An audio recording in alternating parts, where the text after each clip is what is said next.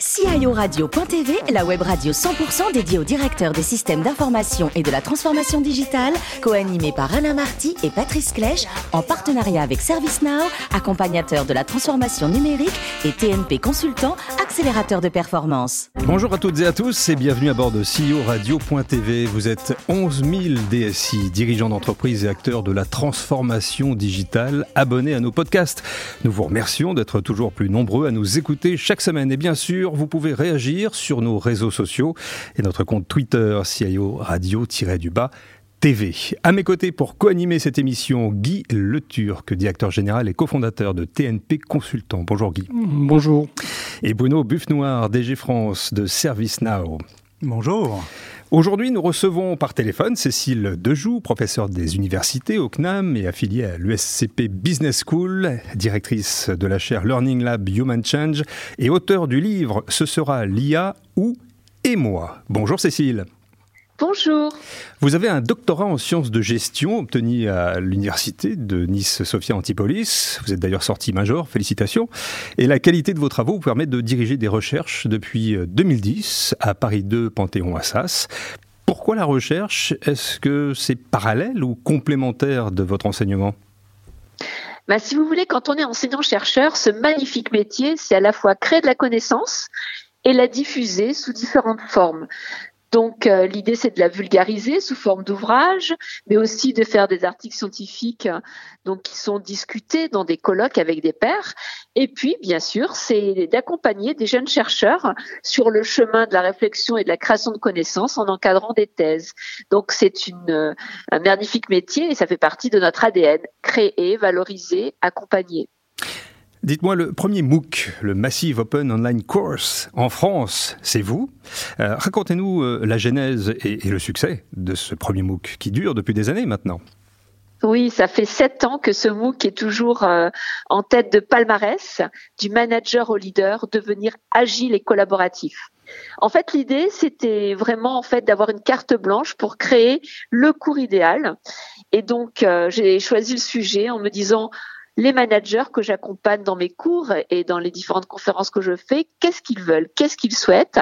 Et je me suis dit, en fait, bien, ils ont besoin qu'on les accompagne sur la transformation, sur ce qui se passe d'année en année dans les organisations. Et donc ce MOOC, c'est un MOOC dynamique, vivant, qui chaque année est mis à jour avec les nouvelles thématiques et qui aide un manager, quel qu'il soit, donc quel que soit le type d'entreprise publique ou privée, quel que soit son secteur d'activité, qui l'aide à continuer à rester à la page. Donc on a commencé avec euh, les compétences basiques du manager, décider, motiver, développer les talents. On a continué avec les compétences numériques, c'est l'alphabet de cette civilisation, qu'est-ce qu'elles sont? Et puis, on a continué avec l'agilité. Qu'est-ce que manager en mode agile? Et puis, le design thinking, comment on peut rester créatif et innovant. On a continué avec les, les compétences collectives. Comment un manager est quelque part l'acteur de l'intelligence collective et de l'intelligence, en fait, collaborative. Et voilà. Et donc après, on s'est dit bon, ça fait beaucoup, donc on va faire un deuxième MOOC. Et ce MOOC, c'est l'IA pour tous, parce qu'un manager aujourd'hui, il doit comprendre comment la data et l'IA irriguent ses tâches, quelles qu'elles soient. Et donc, c'est cette montée en compétences managériale que l'on essaye d'accompagner. Et pour tout vous dire, c'est en secret, mais bon, je peux commencer à le diffuser. On sort un nouveau MOOC en avril. Et ce nouveau MOOC, il sera sur justement comment le manager va accompagner les transformations à l'ère de l'incertitude. Quelles compétences entre les compétences technologiques et les soft skills? Point d'interrogation. Bravo. Vous, vous parliez d'IA il y a quelques instants et c'est une des raisons pour lesquelles on se parle aujourd'hui. Ce sera l'IA ou et moi. C'est paru chez Vuibert. C'est votre dernier ouvrage. Hein, il est paru cette année. Euh, ce livre, c'est beaucoup de travail, cinq années de recherche dans le monde entier. Il est à la fois une explication des enjeux, mais aussi une mise en garde. Oui, oui. Pourquoi? Parce que quelle que soit la technologie, quelle que soit l'innovation, il y a toujours deux côtés d'une médaille. Imaginez le feu, imaginez l'informatique, imaginez le nucléaire, j'allais dire l'atome. Il y a toujours le positif, ben, le feu il chauffe et en même temps il brûle. Et l'atome nous chauffe également et nous permet d'avoir de l'électricité qui est euh, peu consommatrice aujourd'hui de carbone et pourtant il y a eu la, bombe, ainsi de suite. Donc si vous voulez, l'IA c'est pareil. La seule chose c'est que les opportunités sont beaucoup plus grandes et les menaces également. Faut absolument que tout le monde, quel que soit son métier, comprenne pour être acteur de la transformation de son propre métier, métier être acteur également bien euh, en tant que citoyen des décisions que l'on va prendre. Pourquoi? Parce qu'on n'est pas obligé de tout accepter. Et puis, en même temps, de comprendre le monde dans lequel on est pour éduquer nos enfants, pour accompagner nos aînés et pour pouvoir être vraiment un homme libre. Comprendre, c'est être libre. Qu'est-ce qui, d'après vous, pousse euh, l'homme à développer des technos qui potentiellement euh, le dépassent, voire peuvent le mettre en danger absolu? Alors je pense qu'il y, a deux courants. Hein. Le premier, c'est qu'en fait, euh, la croissance permet bien entendu l'emploi, permet euh, l'évolution et que l'innovation ne peut pas s'arrêter. Et puis, il y a un deuxième courant qui, avec le Covid et la pandémie que l'on connaît, commence à prendre de plus en plus d'ampleur, qui est le courant de la frugalité qui dit qu'on n'a pas besoin d'être tout le temps innovant et que l'innovation peut avoir un côté négatif et qu'il faut peut-être savoir arrêter cette frénésie. Donc, en fait, dans la société, on a un peu ces deux paradigmes, ces deux mouvements idéologiques.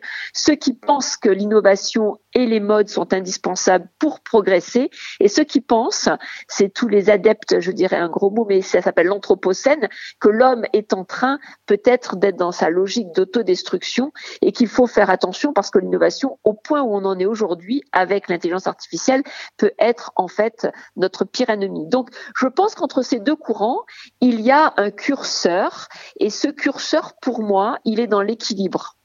En tant que manager collaborateur, il faut à la fois être IA compatible comprendre le vocabulaire, l'usage, comprendre les briques technologiques, mais en même temps développer des propres compétences spécifiquement humaines que j'appelle des compétences de centrage, qui reprennent le pouvoir sur tout ce que l'IA nous vole, notre mémoire, notre attention, la gestion de notre temps et on le voit aujourd'hui aussi, les interactions sociales qui sont différentes et en tout cas moins nombreuses.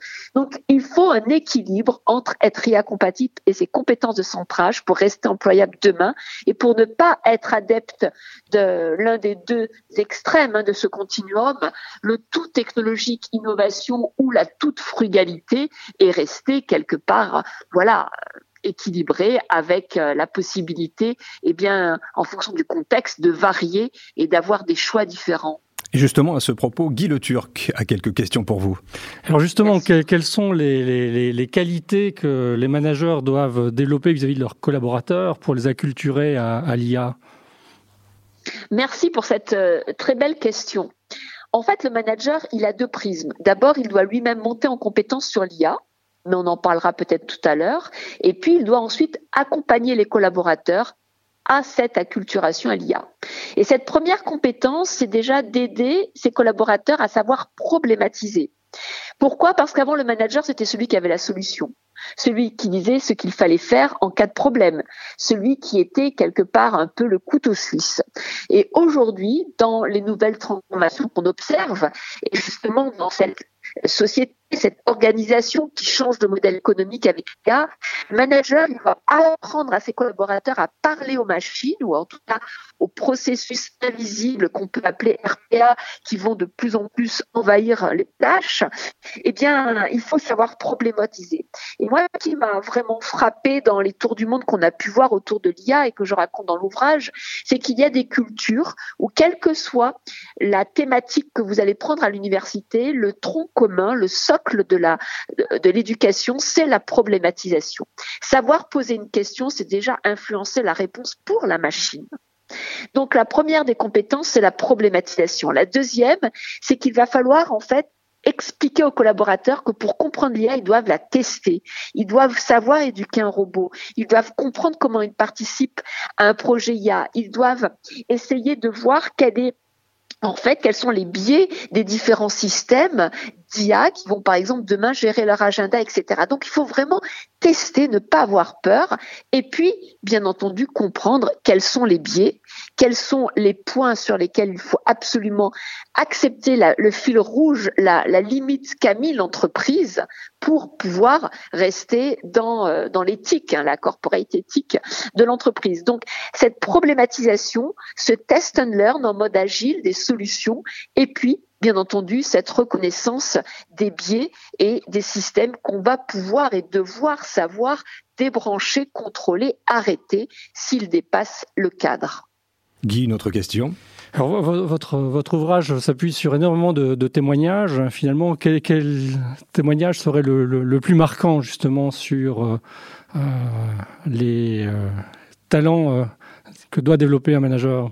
Ah, c'est difficile de choisir entre euh, des témoignages faits au Japon, faits en Chine, faits en Indonésie, aux États-Unis, au Canada. Donc c'est vraiment une question difficile que vous me posez là. Euh, j'aimerais peut-être euh, en prendre juste deux ou trois en fonction de, de, ces différentes parties du monde.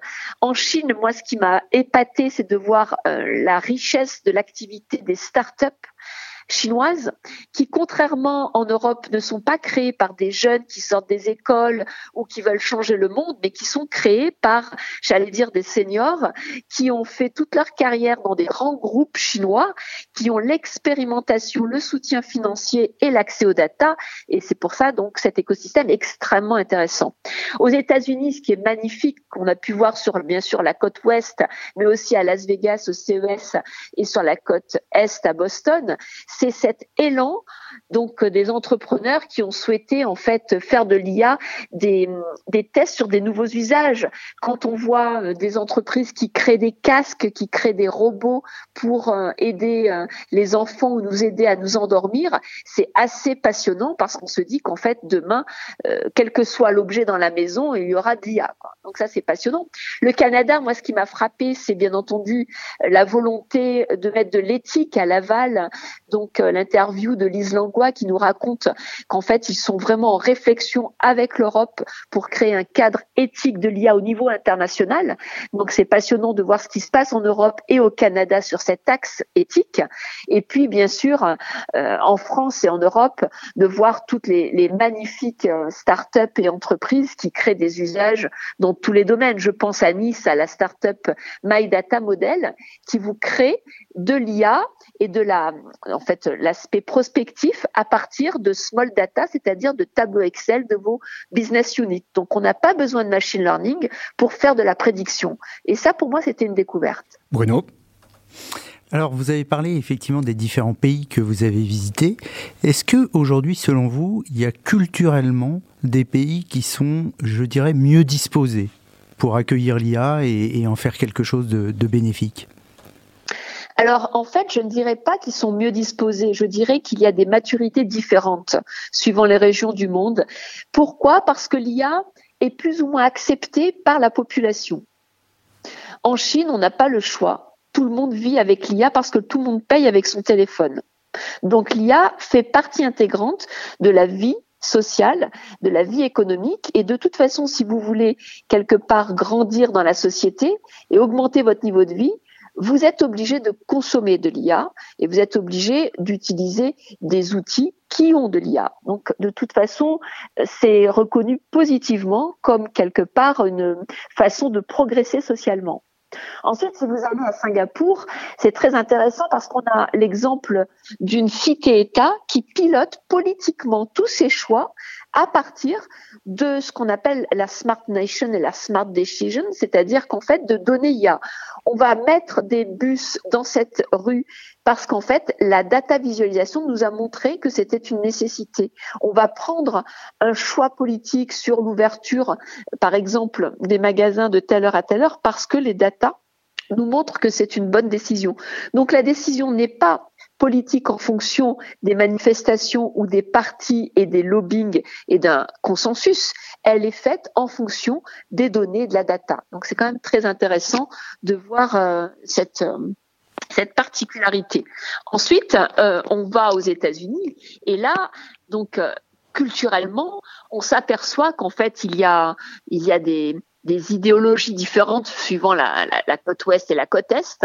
Par exemple, en Californie et à San Francisco, on est sur l'innovation, on est sur les partenariats avec les universités très rapides pour aller vers des nouveaux usages, alors que sur euh, Boston, le MIT Harvard, on réfléchit peut-être beaucoup plus à l'impact, j'allais dire social, à l'impact sur le climat, à l'impact aussi sur la politique et l'impact de l'IA sur euh, euh, l'influence des groupes, des lobbying. Donc c'est très intéressant. Au Las Vegas, on est beaucoup plus là sur euh, le monde et sur la vision croisée, j'allais dire économique et business model et en même temps coût, hein, les, applications les moins chères, les plus innovantes, etc. Donc tout ceci fait qu'en fait chaque région a quand même sa particularité. On voit bien que les centres de recherche sont différents et accompagnent en fait ces particularités. Et puis donc en Europe, eh bien en Europe, nous on a la RGPD, on a un positionnement qui est un positionnement de niche. On ne fait pas d'IA dans tous les secteurs d'activité avec le même engouement. Non, il y a un plan IA français qui va accompagner financièrement des niches hein, avec l'institut les instituts 3IA. Et puis il y a ce, sujet de la donnée peut pas ne pas l'occulter. Enfin voilà, c'est un sujet très important. C'est-à-dire qu'en fait, on voit bien que les grandes startups françaises, européennes qui arrivent à un certain niveau sont obligées d'aller à l'étranger si elles veulent poursuivre leur croissance. Prenez le cas de ce magnifique exemple Data, hein, qui est euh, une plateforme extraordinaire française qui est obligée de s'expatrier pour pouvoir aux États-Unis pour pouvoir euh, faire euh, monter en scalabilité. Donc voilà, nous on est les champions des niches, les champions de la privacy et on en a besoin parce que dans le monde il faut il faut des personnes qui réfléchissent à ces sujets et j'espère que demain il y aura une réflexion en tout cas éthique qui prendra en compte les les réflexions européennes. Ce qu'il faut bien voir c'est qu'aux États-Unis dans la Californie, il y a une loi qui vient de sortir il y a à peu près un mois, qui est en fait euh, euh, un modèle, enfin qui copie la RGPD. Donc on s'aperçoit que nous avons aussi une influence internationale au niveau de, de, cette privacité. C'était justement l'objet de ma deuxième question. Est-ce que, au-delà de la compréhension de la technologie, euh, ce ne sont pas les concepts éthiques qui sont les plus grands freins aujourd'hui au développement de l'IA Non, pour moi, ce sont des accélérateurs. Pourquoi? Parce qu'ils vont permettre aux entreprises d'avoir des cadres de confiance. Euh, on, m'interroge souvent dans les grandes entreprises sur, euh, dans des groupes de réflexion hein, sur l'éthique et l'IA, parce qu'en fait, c'est très important pour une entreprise de savoir ce qu'elle va accepter de faire et de ne pas faire avec l'IA. Ce n'est pas parce qu'on peut faire des choses qu'on doit les accepter. Vous savez, en Chine, on a vu des entreprises, c'était très intéressant, où en fait, elles pouvaient remplacer plein de métiers avec l'IA et pourtant elles gardaient, les entreprises gardaient les personnes, même si le métier pouvait être remplacé et même si parfois le métier était remplacé, pourtant les personnes étaient gardées parce que là-bas il n'y a pas d'assurance chômage et qu'en fait il faut que les gens soient employés et, et, et, euh, quel que soit d'ailleurs leur métier. Pourquoi? Parce que on peut pas laisser des gens sans travailler en Chine. Donc c'est intéressant de voir que le cadre éthique hein, est, nécessaire, hein, que ce soit en Chine ou que ce soit en Europe aux États-Unis, pour un cadre de confiance, pour un cadre de négociation avec les partenaires sociaux. Euh, je, dirige le Learning Lab Human Change où nos partenaires sont Juliette Sterwan et Malakoff Médéric et on vient d'écrire un livre blanc sur l'impact de l'IA en risque opportunité pour les partenaires sociaux. C'est très important de les impliquer et justement l'éthique est un une thématique où on peut impliquer les partenaires sociaux. Ça permet de pouvoir engager le dialogue sur la thématique de l'IA. Donc ensuite, on peut faire des chartes, on peut avoir des labels où on peut euh, voir dans la gestion de projets IA quelles ont été les bonnes pratiques et les dupliquer. Tout ça est très important. Donc ça doit être fait au niveau des entreprises, ça doit être fait aussi au niveau des États. Et donc là, il problème. Hein. C'est fait au Canada, c'est fait en, Europe, c'est fait en France. Hein. Vous avez euh, des groupes de réflexion, des think tanks, et puis bien entendu au niveau euh, du Sénat, des réflexions sur l'éthique et l'IA, des rapports qui sont faits également.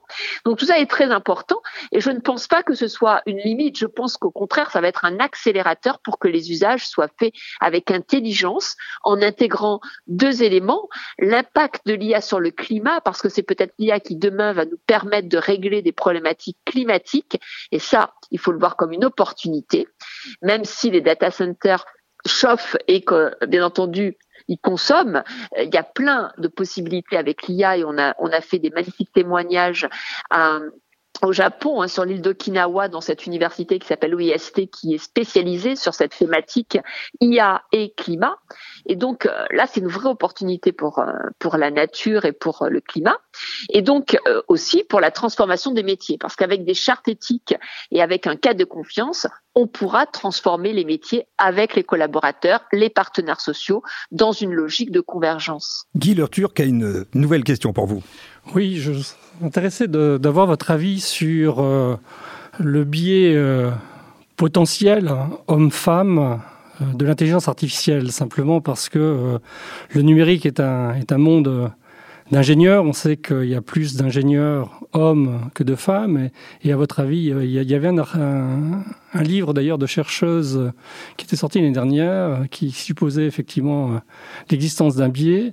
Vous qui avez collecter tous ces témoignages euh, et réaliser cet ouvrage. Euh, qu'en pensez-vous? Oui, alors euh, il est vrai qu'il y a un biais, j'allais dire homme-femme, à deux niveaux.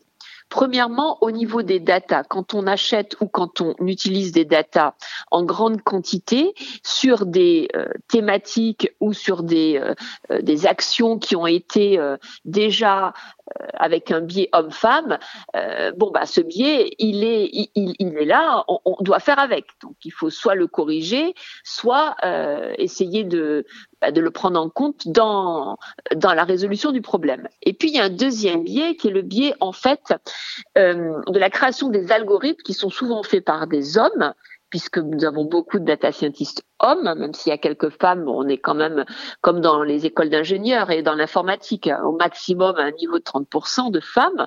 Et donc là, euh, le problème, c'est qu'en fait, c'est fait avec un prisme masculin. Donc là, il n'y a qu'une solution. Donc il n'y a qu'une solution, c'est de mettre de plus en plus d'équipes transversales dans les entreprises où les experts métiers qui ne sont pas des data scientists, eh bien, sont composés de femmes en plus grande quantité parfois, pour pouvoir faire en sorte que dès le départ d'un projet IA, eh bien, ces biais soient limités parce qu'il y aura dans les projets des experts métiers qui sont surtout féminins. Donc ça, c'est une première possibilité. Une deuxième possibilité, c'est bien sûr, on nous dit il faut plus de data scientists femmes. D'accord, mais ça va mettre des années. Hein, on ne devient pas data scientist comme ça. Et euh, donc, euh, c'est un peu compliqué. Donc, il faut connaître le biais. Il faut savoir le réguler. Il faut savoir transversaliser avec des experts métiers femmes, bien entendu, en amont et en aval du projet ces biais. Et puis, il faut faire confiance aux hommes. Moi, je pense qu'à partir du moment où les data scientists savent qu'il y a des biais dans le jeu de données, dans les algorithmes, je veux dire, il n'y a pas de raison qu'en fait, ils n'aient pas une, une vocation à rétablir eh bien, un juste équilibre. Je pense qu'il faut surtout pas opposer les hommes et les femmes.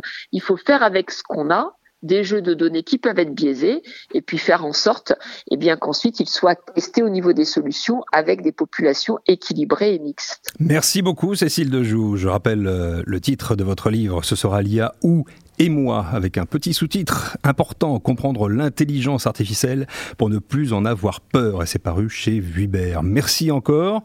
À bientôt. Merci. Pour le prochain ouvrage. Merci Guy. Merci Bruno. Merci. Merci. Et fin de ce numéro de CIO Radio.tv. Retrouvez toute notre actualité sur nos comptes Twitter et LinkedIn. On se donne rendez-vous mercredi prochain à 14h précise pour accueillir un nouvel invité. L'invité de la semaine de CIO Radio.tv, une production B2B Radio.tv en partenariat avec ServiceNow, accompagnateur de la transformation numérique et TNP Consultant, accélérateur de performance.